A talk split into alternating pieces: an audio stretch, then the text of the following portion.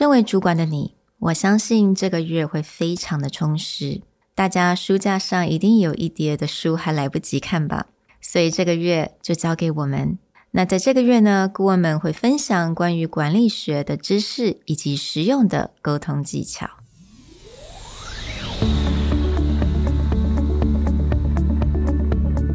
Hello，欢迎来到 Executive Plus 主管与沟通力的 Podcast。I'm Sherry, an educator, certified coach, and style enthusiast. 我相信专业有效的沟通是语言跟逻辑的完美结合。And I'm Nick, a startup consultant, corporate trainer, and late night gaming junkie. I believe great communication requires the right mindset and solid frameworks. 我们希望带给大家职场英语的技能、跨文化沟通技巧与其他能帮助您成为出色领导者的工具。 Join us each week as we share our experience, research, and methodologies to take your communication and language skills from good to great.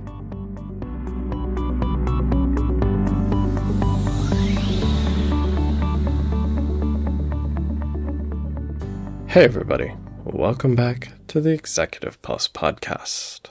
It's a new month, it's a new theme, and this month we really want to dive into what makes great managers or great leaders. And so, by doing that throughout the month, we're going to be looking at a few books written by famous leaders and also other materials that have been produced on this topic. But today, we wanted to overview a few of the books that have been top of mind or that we've read recently that really stood out to us as we each kind of run our own managerial journey.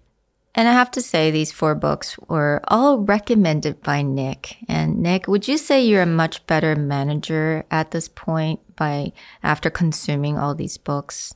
I wouldn't particularly say that I have become a better manager by reading these books, but a lot of the topics that have been important to me or that I've really wanted to consider more when it comes to team mm. A lot of these books cover topics that have really stood out to me. And although there are a lot of books out there on leadership and management, and I've read quite a few, some of them seem rather intuitive, mm-hmm. some of them seem a little cold, but for specific things that were in my mind mm-hmm. when it came to team building, when it came to building systems, when it came to actually how do you develop 10x people in your company. You know, most companies are obsessed with finding the 10x engineer or finding the 10x marketer. But I think for a lot of the books that I have been picking up, it's not about how to find these people, but actually how to build these people. Mm. 那其实 Nick 在推荐给我这四本书之后呢，我就开始了去做一些 research，那也去读了这些书。那我发现，诶，其实这四本书等于说是一个管理书籍上来讲蛮好的一个 balance。因为其实说到管理书籍，有各式各样子的，有一些是关于到 productivity，有些是关系到文化，有些是关系到 you know。Just specifically，哎，你要怎么去管理哎人才？有什么方法技巧？但我觉得这四本书它有一个蛮不错的一个平衡，because everything it, it these four books basically encompass it what is the pro, you know high productivity and how do you manage really difficult situations or how do you cultivate a culture that allows employees to be very free and creative? So i feel like these four books has kind of a its own space and it's it provides value from a different perspective so, the first book that we wanted to cover, and it was actually my first recommendation, was The Hard Thing About Hard Things. And this is a book by Ben Horowitz. Ben Horowitz of famed Loudcloud, A16Z. He started with Marc Andreessen, one of the most prominent venture capital firms now in Silicon Valley, even though it's one of the youngest in relationship to the other people that it gets compared to. But what I really appreciated about this book, and we'll dive into the details of it in a different episode, but he's one of the first people who actually end deliberately shows all of the bad parts or all of the depressing parts about building a business, right? A lot of these management or leadership books are all about like here are successes. Here's how i built a team. And ben horowitz was like basically here's everything i messed up and what i learned from it. Yeah I think you're right. It is quite depressing. From the very beginning of the book, he talked about all the hardships and they were really, really tough. You know, health scares, on the brink of bankruptcy or it's just all these very difficult things about being an entrepreneur. So it is depressing, but I think a lot of people kind of avoid talking about depressing stuff because it's like it's supposed to be inspiring and motivating. But I think we need to talk about the hard things, right? Right. So he talks about like what is it like to fire a lot of people? Mm. What is it like to fire a top manager? Mm. And then actually realizing that if you have to fire a manager, it's probably your fault. Mm. And actually accepting that. There's another book that's quite similar that we won't necessarily talk about this month, but I think anyone who's going through starting a business or building a team should read is called Lost and Founder mm. by Rand Fishkin. He started quite a successful SEO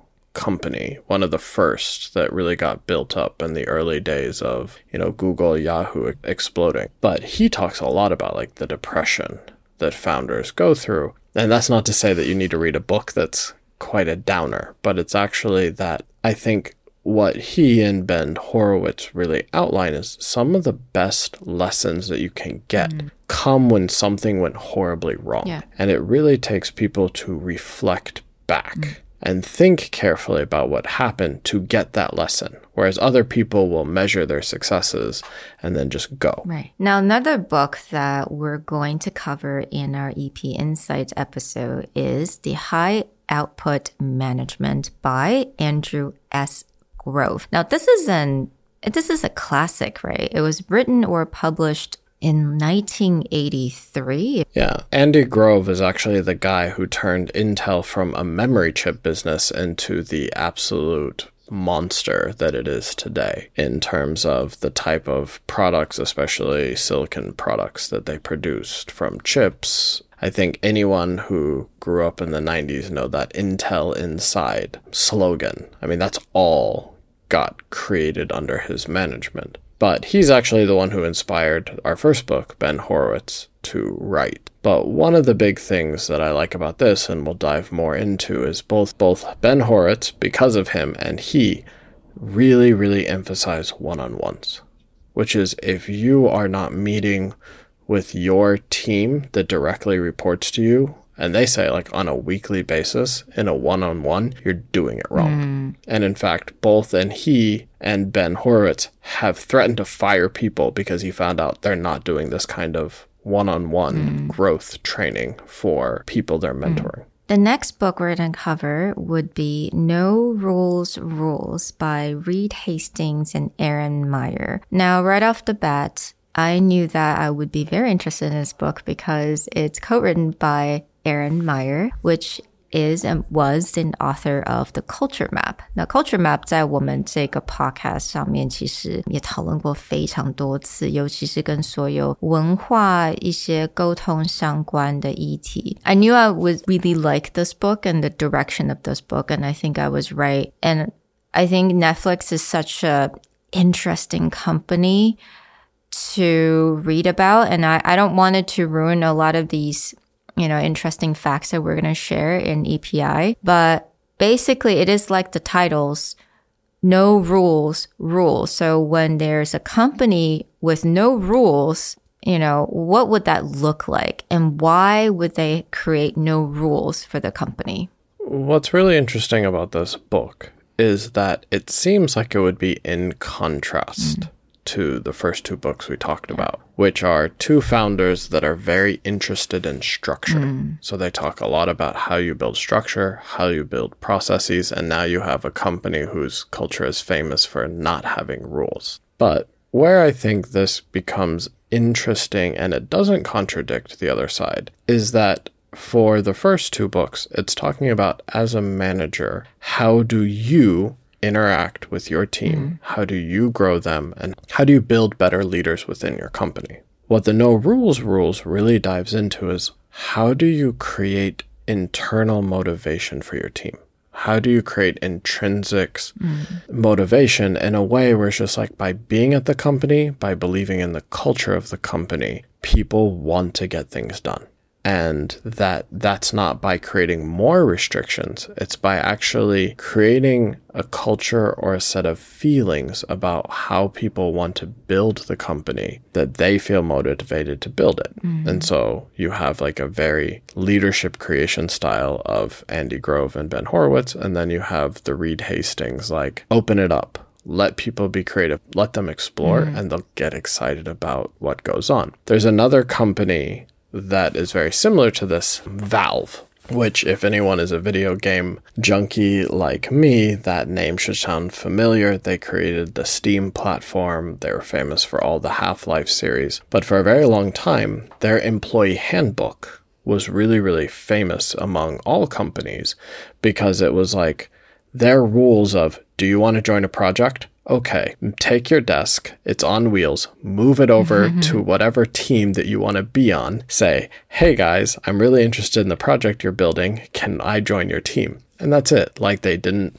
assign people certain things. They didn't say, okay, this is your job, this is your project, this is the game you're allowed to work on, or this is the product you're allowed to work on. They're basically like, you want to go do something cool? You go find the team of people who are doing that cool thing and then you join them. If you don't see a team, you create one. Mm. And so it's that creativity was fostered, and Valve has created some of the most innovative games and innovative gaming platforms in the business. But it came because there wasn't as rigid of a structure. Mm. It was that open creativity. And Netflix is another company that's famous for creating that. Mm. And I remember this from an interview with uh, Reed Hastings, and he mentioned that the reason why he wanted to create a company with no rules is because I mean Netflix itself and like the video company, video game company, 他们并不是一个 production or manufacturer, right? 那当你已经成为一个，就是你的这个公司的本身，它的 core value 就是你要你的创造力，你的 creativity。那这个时候呢，你就不能有这么多的限制。So I thought that was really interesting because even with, within a company itself, you may have a lot of departments that should thrive on creativity. So if you work in a company or work in a team that let's say, you know, let's say marketing or advertising or design, you need to live and thrive on creativity. And I really recommend you guys to check out this book. It's worth reading. I actually know, uh, specifically because of this book, a lot of companies that operate remotely again, there's not a lot of oversight. There's not a place to check in. People are operating on their own time, on their own time zone. They give this book to everyone to read because it's back to we can have this open creativity and foster your own time. But it's for the good of the company. Mm-hmm. And so I know specifically of at least two companies that the moment a new employee joins, this is the book that they hand them and they go, read this. This is how we mm. operate. Now, the next book we're going to cover in our EPI episode is The Making of a Manager by Julie Zhuo. and I thought this is a really good book, especially if you are you're about to become a manager or you wanted to understand what it's like to be a manager or, or what it takes to be a leader.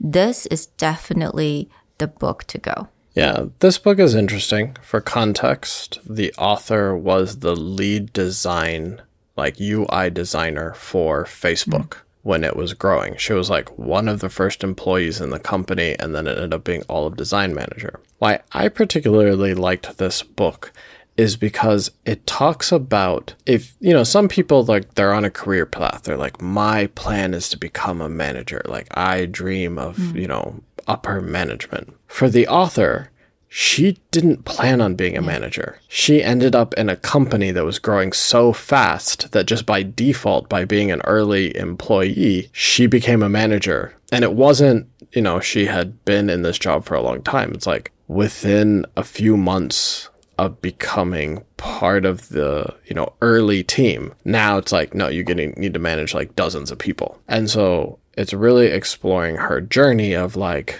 okay, going from I didn't think about this to I need to do this really, really mm. well. And so it's an interesting exploration of people who have not, if you haven't thought a lot about this or this hasn't been at you know the top of what you want to do with your mm. career path but you find that oh, okay i'm ready to step into that or i'm starting to take on these roles this is a great place to start yeah absolutely and i think with a lot of people um, at some point of your, in your career, you have to decide on is manager position really for me? Because that may be the only track in your company. 就是这个时候呢，你可能不是被 promoted 成为一个主管，要不然你就是得换公司，要不然你就是 you know find something else to do。所以我觉得有的时候当主管，到底你适不适合当主管？到底当主管需要什么样子的特质？还有你必须要 呃很清楚了解。我必须要该做什么事情，那我觉得这本书真的不错。So I really recommend for anyone who's in the you know, mid 30s or early 30s, and this is a part of the path that you think you have to take or you want to take, this is definitely something for you. So, these books, of course, will have links in the show mm-hmm. notes. We're going to explore these among other topics, articles, and a series of everything through the month, both in our regular episodes and our EPI episodes, kind of exploring is like what are the great leadership or management qualities? What are the different pieces of advice out there? And how do you find the one that works for you? I think that's one mm. of the mm. things is like everyone's like, okay, I'll pick up a management book. Yeah. I will become that type of manager. But in reality, there's a lot of different types of managers, mm. and they've all had success in different mm. ways. And so, finding the topics that resonate with you, finding the things that you want to learn yeah. from or that you want to incorporate becomes really mm. important. So, throughout this month, we'll be exploring that, sharing our own experiences, growing as, you know, high level directors in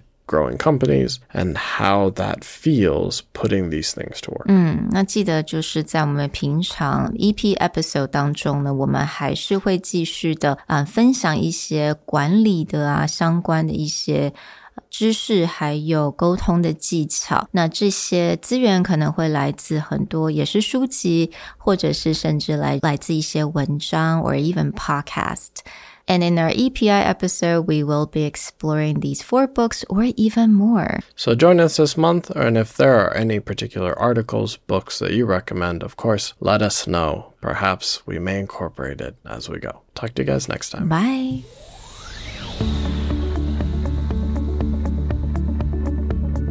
The Executive Plus podcast is a Presentality Group production, produced and hosted by Sherry Fang and Nick Howard.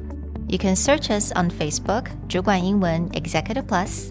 You can also find us on Instagram, Communication R&D, and email us at sherry at epstyleplus.com.